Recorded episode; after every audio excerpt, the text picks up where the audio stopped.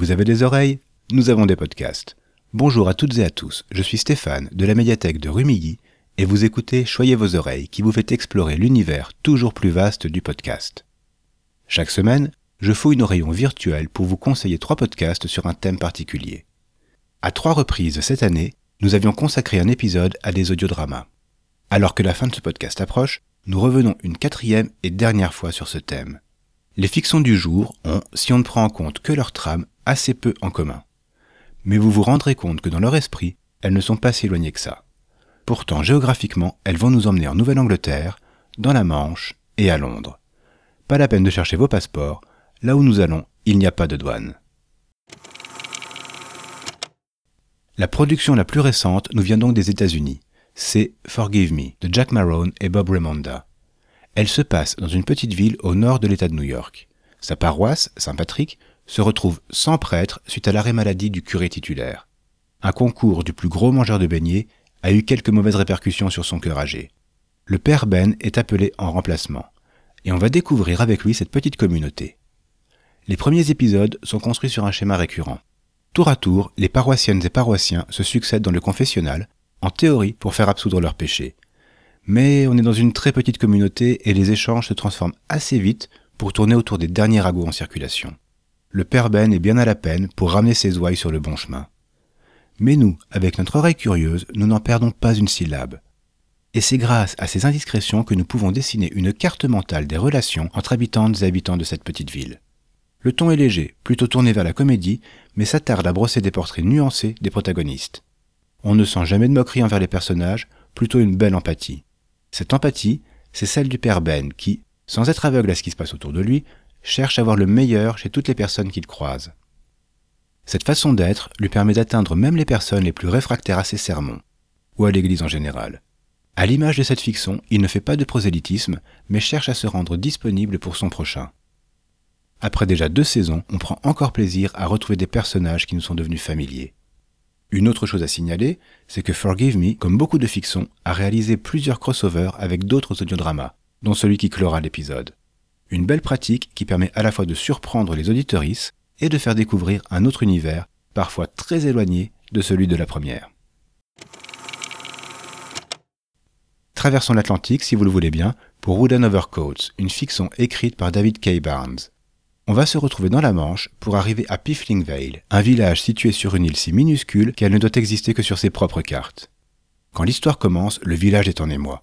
Un étranger vient d'arriver. Séduit par le charme du village, il décide de s'y installer et d'ouvrir un salon funéraire. Oui, mais voilà, il y a déjà un salon funéraire, de l'autre côté de la même place. Et ses propriétaires ne voient pas d'un bon œil l'arrivée de cette concurrence. Le décor étant planté, passons au personnage. Le nouveau venu, c'est Eric Chapman, un homme jeune, séduisant, entreprenant et affable. Tout lui réussit, et il le sait, puisqu'il a tout fait. En face de lui, Rudyard Funn, qui a hérité de l'affaire familiale. Sa sœur, Antigone, travaille pour lui comme thanatopractrice. Georgie, leur assistante, complète cette équipe de pieds nickelés des pompes funèbres. Cariel avait beau être en situation de monopole, leur service n'était pas toujours à la hauteur des attentes. Sauf exception, chaque oraison avait toutes les raisons de finir en catastrophe. Dans les pires journées, on se retrouvait même avec une autre tombe à creuser. Et maintenant, tout est remis en question. Les épisodes tournent autour de la rivalité entre Chapman et les Fun, plutôt mal vécus par ces derniers. Poussés dans leur retranchement, et vont tout essayer pour ne pas perdre la face. On est ici dans une franche comédie qui joue sur le burlesque en y ajoutant une légère touche de macabre. L'histoire prend son temps sur quatre saisons pour se dérouler tranquillement. Ce rythme permet aux scénaristes de développer leurs personnages, et c'est là que réside la grande force de cette fiction. Servies par des actrices remarquables, elles sont finement caractérisées et évoluent naturellement. Les seconds rôles sont aussi savoureux et ne sont jamais oubliés. elles ont leurs propres arcs qui s'entrecroisent avec ceux du premier plan. Plus les épisodes passent, plus on se sent faire partie de cette petite communauté fictive. La tension ne baisse jamais, et on va de surprise en surprise jusqu'au clap final. Wooden Overcoats fait partie, pour moi, de ces univers qu'on quitte à regret, le cœur gros mais l'esprit léger. La dernière fiction du jour, c'est aussi un des premiers audiodramas que j'ai écouté quand je suis tombé dans la marmite du podcast. The Amelia Project, c'est son titre, est une production internationale née en Europe. Créée par Philip Thorne et Oysten Brugger, elle a démarré en 2017. Son propos est presque simple. The Amelia Project, c'est une organisation non gouvernementale, secrète, sur laquelle on sait assez peu de choses. Mais elle propose un service très prisé. Imaginez que vous êtes dans une impasse dans votre vie. Famille, boulot, routine, anonymat au succès, la seule solution pour vous en sortir, ce serait de tout reprendre à zéro. De renaître. Eh bien, The Amelia Project est là pour vous. Pour vous forger une nouvelle vie. Éventuellement une nouvelle peau. Littéralement, oui. Il n'y a que trois conditions. Déjà, réussir à les joindre. Ensuite, avoir un compte en banque suffisamment approvisionné. Enfin, et ce n'est pas la moindre, votre histoire devra plaire à la personne qui se chargera de votre dossier. Une fois ces trois étapes passées, une nouvelle vie s'offrira à vous. Et c'est comme ça que se passe la première saison. À chaque épisode, un nouveau dossier à traiter, un client ou une cliente à satisfaire. Les profils sont variés, du gourou dépassé à l'IA trop consciente. Mais on apprend aussi à connaître les personnes qui travaillent pour The Media Project. En premier lieu, il y a l'interviewer, fantasque et créatif, grand amateur de chocolat chaud. Ensuite, son assistante personnelle, qui s'évertue à préparer des comptes rendus qu'il ne lit jamais.